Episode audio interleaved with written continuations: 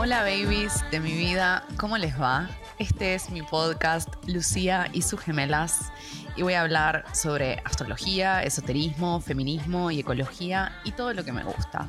O sea, un montón de cosas. Bueno, hoy tengo una invitada muy especial.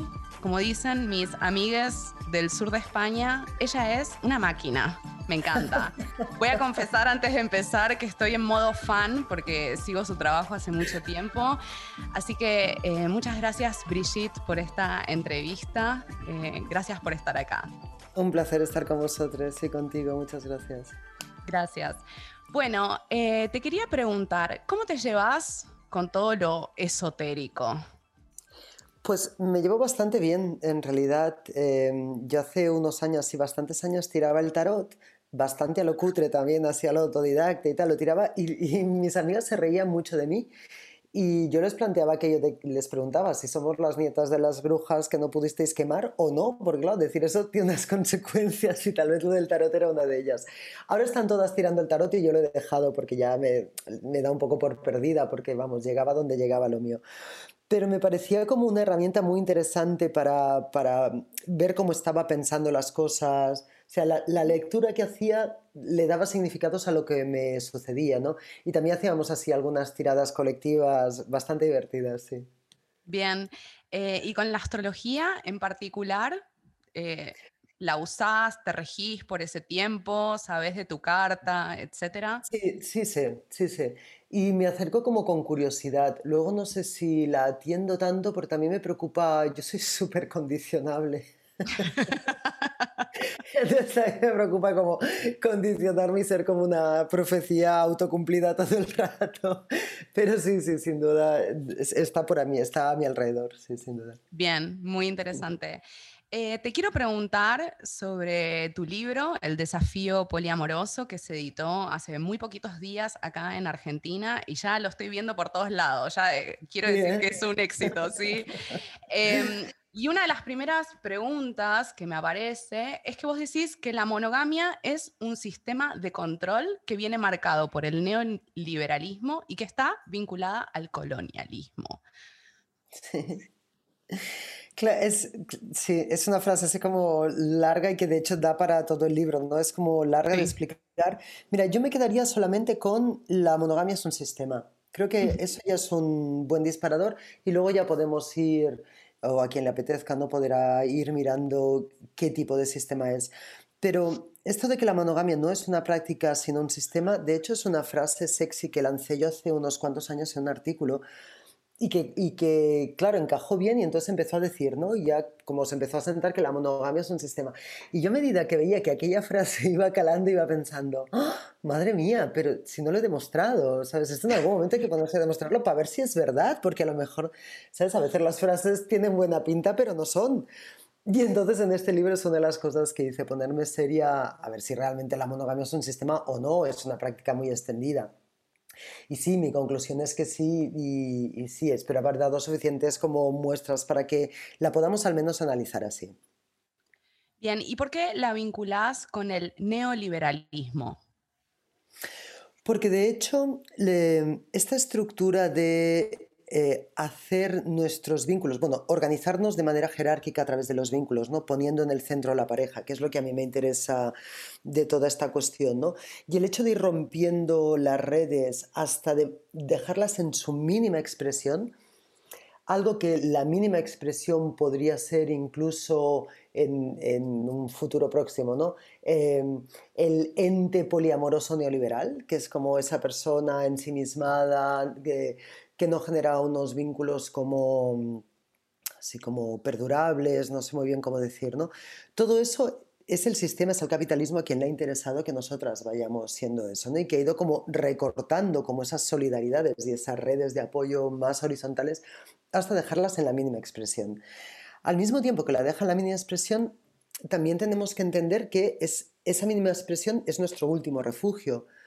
Por eso con esta cuestión tenemos que ser delicadas como con todas ellas, ¿no? Pero entiendo que es una cuestión que, que, nos atraviesa y nos da fuerte porque es como el último refugio que tenemos, esa sensación de cuando yo llego a mi casa y estoy con mi pareja, necesito que ahí haya un mínimo de paz. Mm.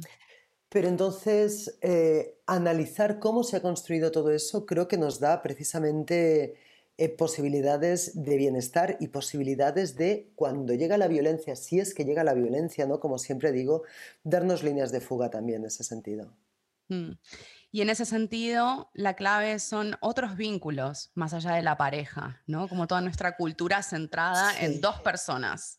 Sí, sí, sí. Eh, una de las cosas que, que, nos sucedió también con esto del poliamor, ¿no? Es que como que multiplicamos el número de parejas y entonces como la pareja, en tanto que idea, cada vez ocupaba más espacio en nuestras vidas.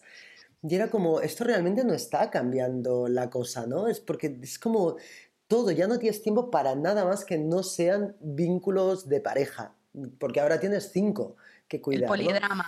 el polidrama. sí, sí, sí, sí, sí. Había algo ahí que, que yo pensaba, no, no está funcionando, no hay algo aquí que no estamos haciendo bien, ¿no? Entonces, para mí la idea es como bajarle el volumen a la pareja, si es que existe. También fíjate que alguna de las propuestas em, de no monogamias o poliamores eh, se basan como en multiplicar el número de parejas, nunca en tener menos parejas, nunca en no tener pareja, ¿no? Siempre es como tener más, que eso también es como significativo observarlo, ¿no? Pero lo que, lo que a mí me parece que podría eh, sernos de utilidad es bajarle el volumen a esa pareja, bajarle el volumen a esa estructura fijarnos en otros vínculos, afianzar otros vínculos también que además que son hiper necesarios para sostener la vida y a partir de ahí, cuando si se le consigue bajar el volumen, si le consiguiésemos bajar el volumen, tal vez eso que es un sistema también se movería hacia otras cosas y dejaría de ser un sistema como tal. Mm, exacto. Eh, ¿Y ahí qué aparecerían? ¿Los vínculos de amistad, por ejemplo? ¿De compañerismo? Sí, los vínculos de amistad, de compañerismo, sin duda, a mí me interesan mucho. Me interesan también los vínculos de compromiso sin más. Me interesa lo que pasa con la gente que te cae mal o que no te cae, simplemente, ¿no? Las vecinas que, con las que tienes un compromiso de vida por el hecho de que son vecinas desde un lugar totalmente casual, que es que viven en tu misma calle, ¿no? ¿Qué pasa con todo eso? Y me interesan también los desafectos. ¿no? ¿Qué pasa con, pues eso, con la gente que te cae mal, con la gente que, que tienes em, emociones fuertes y negativas hacia ellas, todo eso? Porque del, el vivir en guerra, ¿no? En esta guerra que vivimos, creo yo, que va más allá de la guerra clásica, ¿no? Y es como esta confrontación constante en nuestras vidas, tiene que ver con esto también. sí, la, lógica del enemigo, como la lógica del enemigo, ¿no? De la enemiga, el otro que es un rival, que es muy de nuestra cultura. Mm. Y es también una cosa binaria, ¿eh? que el, binarismo, que lo hemos desmontado en el género, ¿no? que lo hemos visto en el género, que de repente entendemos que es una cosa como un poco más elástica, no, no sé si hemos conseguido desmontarlo, pero sabemos que es más elástico. Eh, ¿Cómo es que esa, esa misma idea no podemos llevarla a todo el resto del pensamiento? Porque de mm. hecho es una forma de pensar el binarismo, ¿no? Y entonces pues que no, no, no, funcionamos entre amigos y enemigos, no todo el mundo que no es un amigo es un enemigo, no todo el mundo que podrías pensar que es un enemigo te va a hacer mal, no todo el mundo a quien le caes mal va a tomar decisiones en ese sentido. hay como muchas cosas a matizar. Mm, bien. Otro de los puntos que aparece en, en, tu libro, y creo que lo has comentado en entrevistas, es que muchas veces para hablar de esto de desmontar esta estructura monogámica, bueno, aparece como un consejo fácil que es necesitamos aprender a estar solas. ¿Qué tenés para decir al respecto? mira, yo creo que en este libro, yo creo en este libro había como un par de cosas había como cosas así como grandes que yo sabía que podían ser eh, tensas, ¿no? Sobre todo cuando hablo del Estado-Nación, todo esto. Pero luego había dos cosas que son como dos tótems del mundillo poliamoroso que yo pensé, pues es que si no lo digo no voy a poder dormir nunca más en mi vida, ¿no? Uno es el tema de la soledad, de tenemos que aprender a estar solas. Y estar sola no es estar sin pareja. O sea, eso que es estar sola y que es la soledad no escogida y que tiene mucho que ver con la precarización de nuestras vidas, con el abandono por parte del sistema, con las violencias, todo eso, ¿cómo vamos a aprender a estar ahí? No queremos estar ahí. Al contrario, queremos como generar los mecanismos para que esto no nos suceda, ¿no? A ninguna de nosotras, para que podamos como acogernos en eso. Lo demás, aprender a estar sin pareja. Sí, claro, eso es como cuando nos dicen a las mujeres, tienes que liberar tu sexualidad. Y tú piensas, pero ¿tú crees que yo no la libero porque soy idiota? O sea, no la libero porque vivo en un mundo que está lleno de violencia hacia mi sexualidad, entonces me tengo que, proteger, ¿no? Pues es un poco lo mismo, ¿no? Que el, aprender a estar sola, el tema de, la pareja y tal, lo que tenemos que desmontar es como esa obligatoriedad que es una, de tener pareja, que es una obligatoriedad real, o sea, no es solamente simbólica, no es solamente que el sistema nos diga sin pareja no eres nadie, es que luego no puedes pagar un alquiler sin pareja, es que luego cuando estás enferma solo te cuida tu pareja o tu familia sanguínea, es que hay como una cantidad de cuestiones materiales muy tangibles que van ligadas al hecho de tener pareja, que es como, ¿y tú por qué no desmontas la pareja? Y dices, bueno, ¿por dónde empiezo a contarte esto?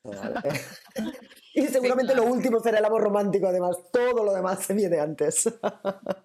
sí, claro, hay una, hay una estructura legal, como vos mencionabas, y también económicas, ¿no? Porque también aparece eso en las relaciones donde se da la violencia. Es, bueno, ¿por qué no te separas? ¿Por qué no te vas si tenés la libertad? Bueno, ¿y qué pasa con esas otras opresiones, ¿no? Muchas veces no son ni mencionadas. Total, total, total.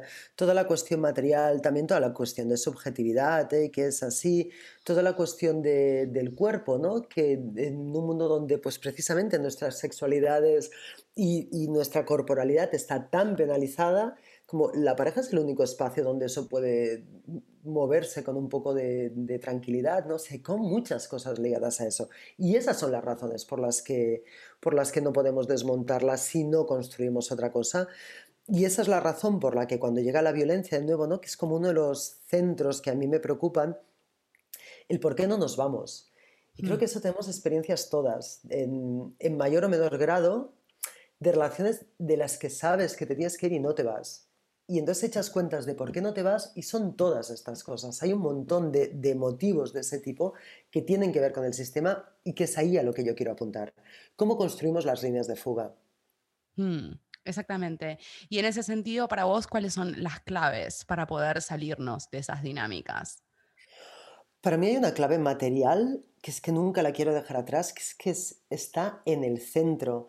O sea, organizar eh, organizar o poner foco y dejar de violentar las redes que están construidas de apoyo material, porque luego también sí que hay redes que están organizadas y que mm, nos parecen que no son lo bastante modernas. Nos parece, estoy pensando en, por ejemplo, familias polígamas que llegan a las fronteras de Europa, que incluso en contextos poliamorosos, en tanto que son de tradición musulmana, nos parece que eso es bueno, una tradición bárbara y tal, y es, bueno, son formas de organizar la vida que están ahí y que mm. tienen que ver también con un sistema que es distinto, que no necesariamente es ni mejor ni peor, porque esos términos no sirven para el análisis, pero que, mm, con los que podemos entrar en diálogo y ver qué está pasando ahí, ¿no? Y sobre todo no imponer la violencia de la frontera y de la separación de las familias en las fronteras, que es algo que está sucediendo en Europa, ¿no? Mm. Entonces, ¿cómo, ¿cómo organizamos la materialidad de eso? Y luego, ¿cómo organizamos eh, todo lo demás? El sustento de todo lo demás, ¿no? que ya no pasa tanto por la materialidad, pero yo siempre hago así como propuestas como muy aterrizadas como por ejemplo el tema de hacer cucharita, no sé si lo llamáis así en Argentina, pero cuando tenemos abrazada a alguien. Sí. ¿Cuántos polvos hemos echado en la vida cuando en realidad lo que queríamos eso? Eso cada una que se lo conteste, ¿no? Entonces, ¿cómo es que no hacemos eso más con las amigas? ¿O cómo es que no lo hacemos así? ¿Cómo es que todo pasa por esa sexualización de la pareja? Pues todo eso, todo eso. En una em, entrevista. No es tanto desmontar la pareja. En una entrevista vos decías que eh, para deconstruir el patriarcado, derribar el patriarcado en buena medida, tu recomendación era que los varones cis hicieran cucharita. Me pareció fabuloso. Sí, sí, sí.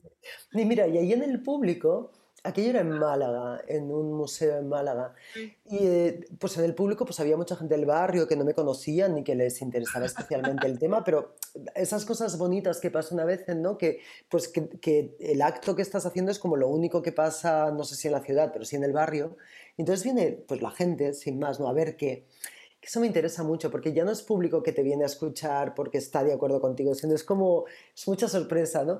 Y entonces tenía así en primera fila como varias parejas heterosexuales mayores, ¿no? Que debían de rondar los 60 años, que me estaban escuchando así con mucha atención cuando dije eso. Recuerdo perfectamente a ellos mirándome y de repente pegó una carcajada todos ellos y había uno que decía en voz alta, tienes razón, tienes razón, me decía. Tienes razón. Y yo decía, claro que tengo razón, ya sé que tengo razón. Pero sí, sí, guardo muy buen recuerdo de ese momento, sí. Muy bueno. Otra de las cosas que me parece como muy interesante de tu libro es que vos en un momento decís, esto que yo estoy compartiendo, que estoy comentando, no es el rompecabezas en su totalidad, sino que es una pieza. Y yo estoy hablando desde un lugar que es situado, ¿no? Que soy una mujer que vivió mucho tiempo en Marruecos, que a su vez tiene sangre gallega y que Cataluña, ¿no? Como una mezcla. Eso me pareció como súper interesante, porque a veces hay una pretensión de universalizar, ¿no? Sí, sí, yo creo que eso a las feministas europeas, si no, si no nos ha resonado ya y si no lo hemos escuchado ya de tanto que se nos ha dicho, mm, no sé qué, cómo, cómo, más se nos puede decir, ¿no? Entonces, eh, a ver, hacemos lo que podemos, en mi caso, hago lo que puedo, también lo digo, ¿no? Desde ahí, pero eh, el tema de, del conocimiento situado, a mí me interesa, ya no es tanto como quién soy, ¿no? Que a veces también caemos eso, al menos aquí nos está pasando, ¿no? De yo soy tal, soy tal, tal, tal. Y luego, la cuestión es qué consecuencias tiene eso, ya no solamente en tu discurso, sino en lo que puedes observar y en lo que no. O sea, cómo te das cuenta de, qué es lo que sí estás viendo y qué partes no estás viendo. Que claro, las que no estás viendo no sabes cuáles son, pero darte cuenta de que no, no puedes ver la totalidad, no, nunca podemos ver la totalidad. Y a partir de ahí, pues situarte en, el espacio, dices, vale, esto sí que lo estoy viendo, esto tengo claro que lo estoy viendo, tengo claro que sucede aquí, y luego ponerle preguntas también ¿no? a las herramientas y a las teorías que, te expliquen em, cuáles son los eh, ángulos muertos de todo eso. ¿no? Cuando decimos, eh, las mujeres, yo qué sé, las mujeres no pudieron votar hasta, no sé qué, hasta el siglo XX. Vale, ¿qué mujeres? ¿No? Como siempre, volver a preguntar a ese mismo enunciado, porque eso te va deshilando cosas, que va haciendo un puzzle que también es interesante y que siempre es parcial, afortunadamente además, afortunadamente. Bien, sí, eh, registro mucho eso que vos decís en los cuestionamientos que se hace desde, por ejemplo, el feminismo europeo, académico, a las culturas musulmanas, por ejemplo, eh, o a las mujeres indígenas de América Latina, ¿no? Como que eh, aparece un poco esa temática. Sí, sí, totalmente. Está claro que el feminismo europeo blanco es hija de quien es y tiene todos los defectos que tiene. Yo lo que intento, bueno, pues aprender desde una perspectiva feminista, ¿no? Que, pues eso, cosas que no sean básicamente útiles para la vida, más que hacer filigranas mentales. Y luego al feminismo blanco europeo reconocerle pues, las cosas que sí que me son útiles y las cosas que nos han sido útiles, ¿no? que también han entregado em, cosas para el pensamiento colectivo que están muy bien, pero sin más y sin menos, ¿no? como una pieza más. Bien, uno de los cuestionamientos que estuvo apareciendo mucho en Argentina, no sé si está sucediendo ahí, es justamente entre feministas que son cientificistas y feministas, como digo yo, más esotéricas, ¿no? Como si el feminismo esotérico tuviera que ser rechazado por completo, un poco tomando esta primera pregunta que te hice, y yo siento que forma parte justamente de un sesgo positivista, ¿no? Muy de hombre blanco. Sí, no sé exactamente qué es el feminismo esotérico. Bueno, eh, puedo hablar un poco de eso. Sin duda. Podría ser, un poco eso. Bueno, en lo que refiere a la astrología, por ejemplo, la astrología está muy vinculada a la mitología de Grecia y de Roma en sus interpretaciones simbólicas, ¿no? Eh, y esas son culturas patriarcales que tienen un gran componente de violencia hacia, hacia las mujeres. Entonces, en este feminismo esotérico, bueno, aparece la posibilidad de hacer una revisión de esos símbolos y de esas lecturas que tradicionalmente se hacen, pero que no, no cuestionamos, ¿no? Como si los símbolos no estuvieran situados en una época, no, no estuvieran conectados a una cultura. Me parece una maravilla. He visto hacer cosas así con el tarot, por ejemplo, que me han parecido muy, muy interesantes, sí. Eh, y otra de las cosas que pasa con esto del feminismo esotérico, bueno, también tiene que ver con eh, resignificar otras formas de conocimiento que no necesariamente sean comprobables eh, empíricamente, ¿no? Eh, también tiene que ver un poco con eso, que es muy de pueblos originarios de América Latina, también de África. Sí, sí. Sí, sí, eso me interesa mucho también. Y luego como una cuestión de... Em, me interesa entender las cosas, bueno, primero como herramientas, ¿no? Es que es una palabra que utilizo mucho y que yo siempre me, imagino teniendo una caja de herramientas y, que para cada ocasión pruebo unas cuantas de ver cuál me sirve y ninguna sirve literalmente siempre, ¿no? Es como la pregunta de eh, ¿un martillo es útil? Pues depende para lo que quieras hacer, ¿no? Para desatornillar algo no es lo más útil, pero yo qué sé, si, si no tienes fuerza en los brazos no, no es útil ni para clavar un clavo, yo qué sé, ¿no? Todo tiene que ver con muchas cosas. Y entonces también estas herramientas, ¿no? pues las que vamos manejando, a mí siempre me parecen que, que, son narraciones de la misma cosa, ¿no?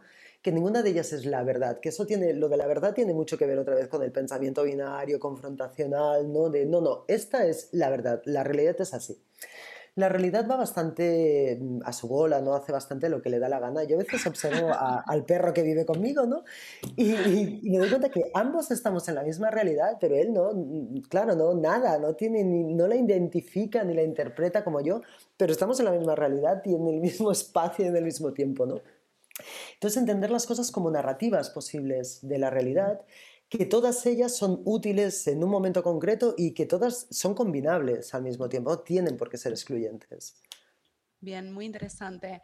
Una pregunta que se me viene es, que no tiene nada que ver con esto que estás diciendo, pero que está vinculado a tu libro, es, eh, ¿podés ver alguna diferencia entre la forma de vivir al poliamor desde vínculos heterosexuales y el poliamor en las lesbianas, por ejemplo? ¿Hay alguna diferencia en eso? Mm. Sí, ver, no te sabría categorizar ¿no? cuáles son esas diferencias, pero mm, hay como muchas cosas a tener en cuenta, ¿no? Eh, una de ellas, el pertenecer a, grupos minorizados, em, ya hace como que el sistema sea más mentira para ti que para las demás, ¿no? Yo, además, lo hablo con compañeras heterosexuales que me dicen, yo es que me lo había creído, me decían ellas, yo me lo había creído, he estado 30 años creyéndome. Y claro, yo entiendo que ellas se lo pudieron creer porque ellas pudieron estar ahí en el centro, ¿no? Las que ya nunca pudimos estar en el centro, pues nunca te lo puedes acabar de creer mucho. Siempre hay como cosas que chirrían, ¿no? Por mucho que el sistema nos discipline a todas para creernos eso, ¿no?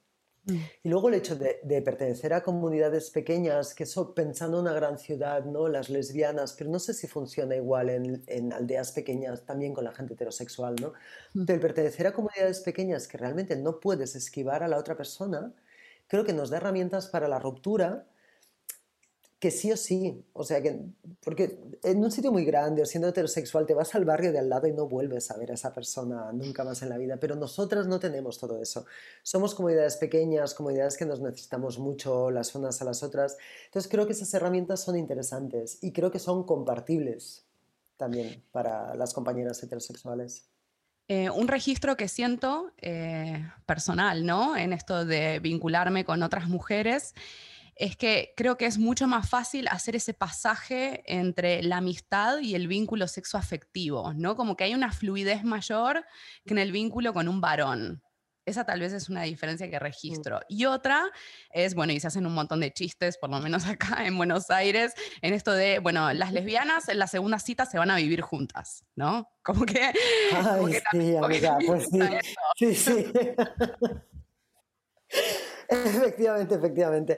Aquí nos ha pasado una cosa, ¿no? A las mujeres que nos relacionamos con mujeres lesbianas, bisexuales y feministas, hay una pinza que también tendríamos que hacer mm, un encuentro específico para analizar esa pinza, ¿no? Porque un congreso.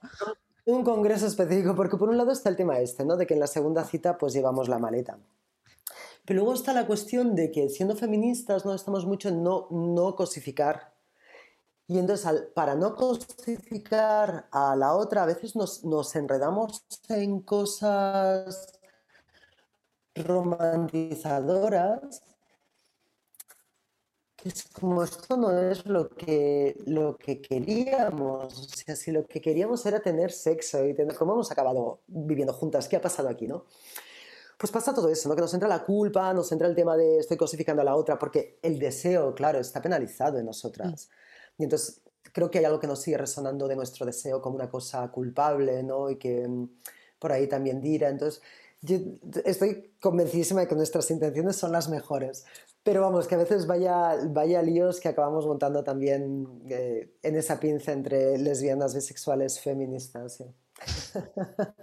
Yo me acuerdo eh, una consultante que tuve astrología que me dejó como muy marcada con eso que me dijo, que fue, me dijo, yo antes que ser lesbiana soy feminista, me dice, porque el solo hecho de ser lesbiana no garantiza que vaya a correrme de estos patrones del amor romántico, ¿no? En cambio, en, el, en, el, feminismo sí aparece ese cuestionamiento. Y me acuerdo que eso que me dijo me dejó como, ah, ok. Sí, mira, que yo tampoco pienso que por ser feministas nos podamos escapar de esos patrones.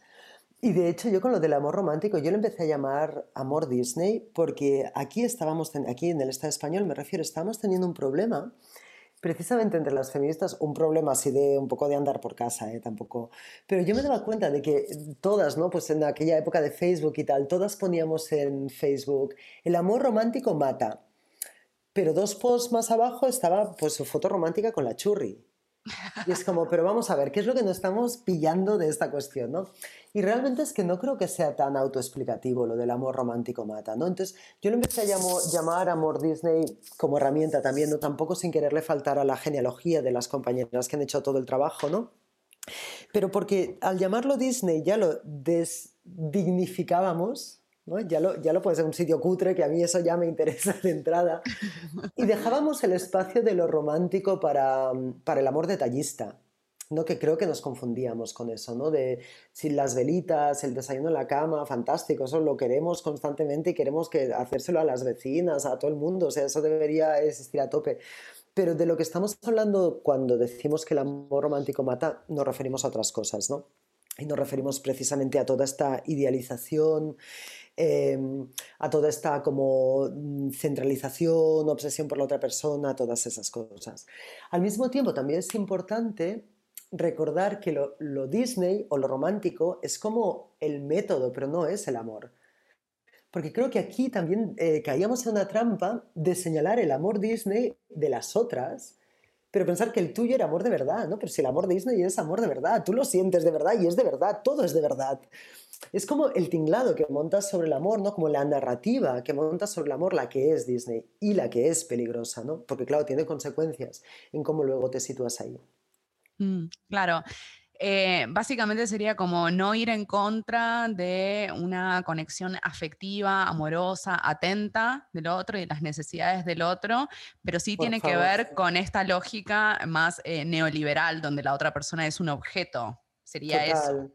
Total, mirad, fijaos en cualquier cuento de estos Disneyficados, ¿no? De la chica guapa y buena, porque va junto, que sea guapa y que sea buena, y que sea guapa en unos parámetros, ya sabemos cuáles. Que sea joven. Rubia, joven, delgada, pues el parámetro que toca para el, el, pensamiento del capital de la época, ¿no?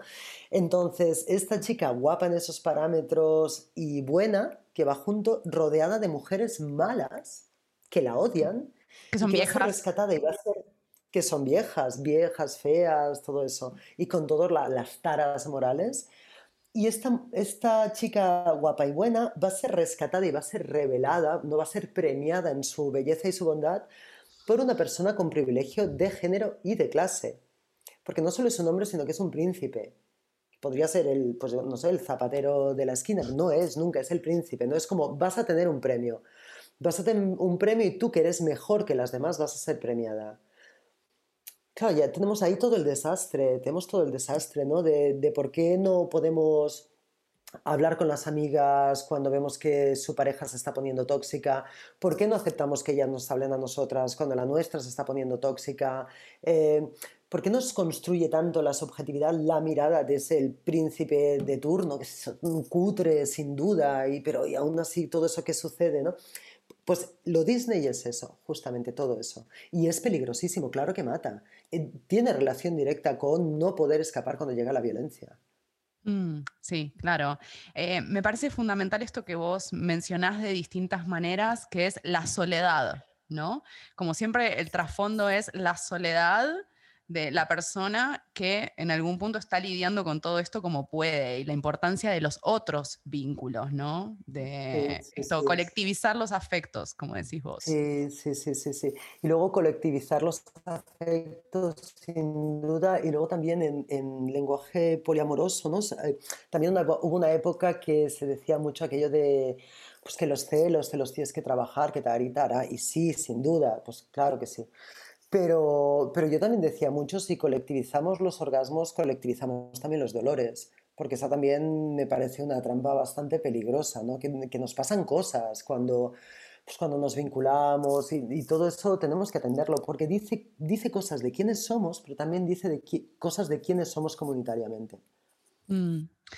Eh, me parece algo de lo que estuvo pasando en este último tiempo, que obviamente el poliamor empezó a estar como en agenda pública, ¿no? Y entonces empezaron a aparecer eh, famosos, famosas en el mundo diciendo, bueno, yo tengo vínculos poliamorosos o tengo una relación abierta.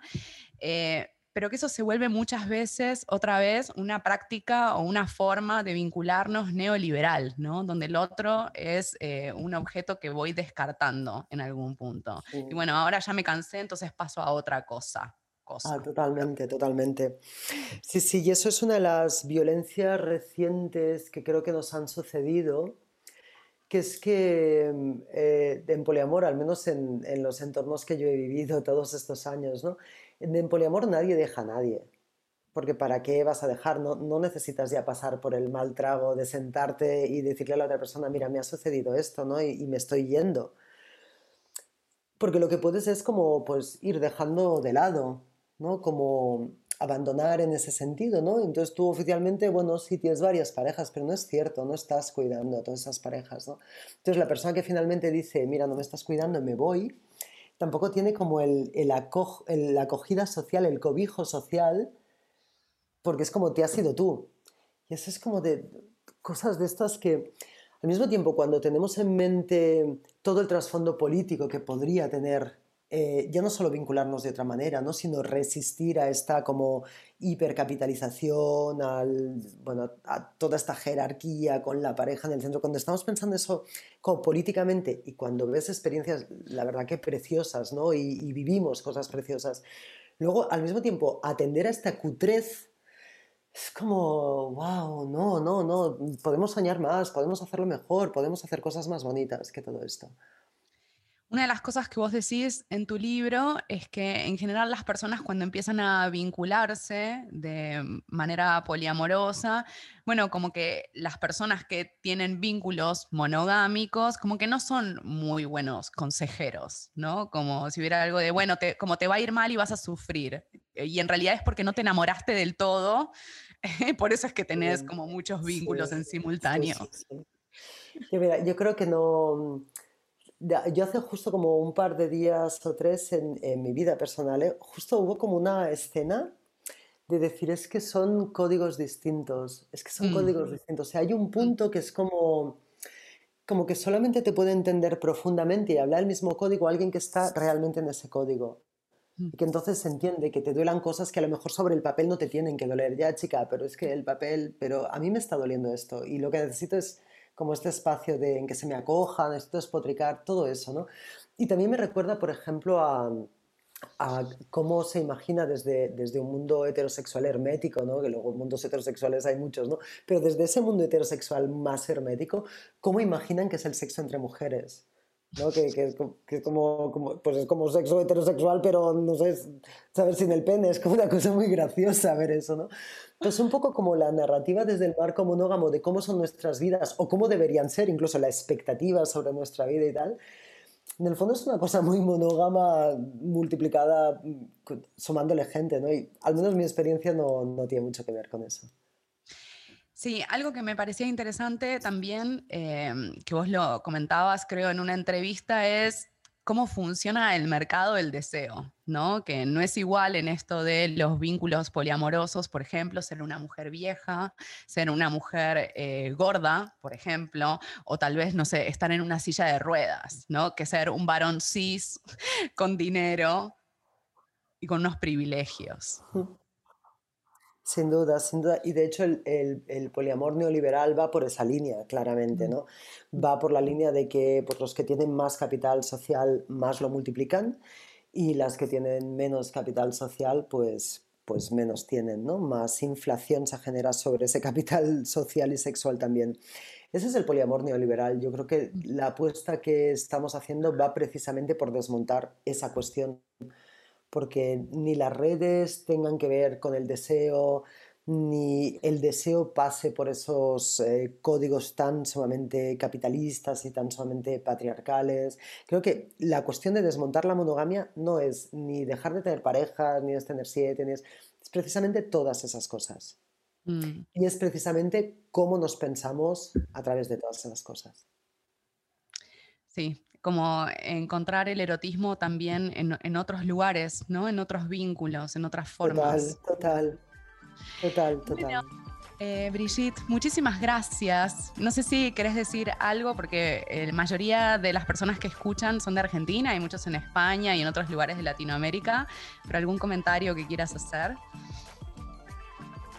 Nada, pues mandaros muchos abrazos, desearos que acabe de transcurrir esta época tan extraña de la mejor manera posible. Ojalá nos podamos abrazar muy pronto. Sí. Y, nada, mandaros abrazos. Estoy segura que en Buenos Aires, eh, si venís, la rompes. Estaríamos todas felices de verte. Claro, sí, sí, tengo muchas amigas, hermanas por allí, sí, sí, sí, me encantaría poder ir. Bueno, muchísimas gracias. Pues a vosotros y hasta pronto. Gracias, gracias. Bueno, hemos llegado al final. Gracias por estar ahí y por compartir este podcast con tu gente querida. Quiero contarte que el trabajo de edición de este podcast está a cargo de mi querido amigo Alejo Lafogianis y la cortina musical es del tema Portales de Calima. Un abrazo muy grande, les quiero infinitamente.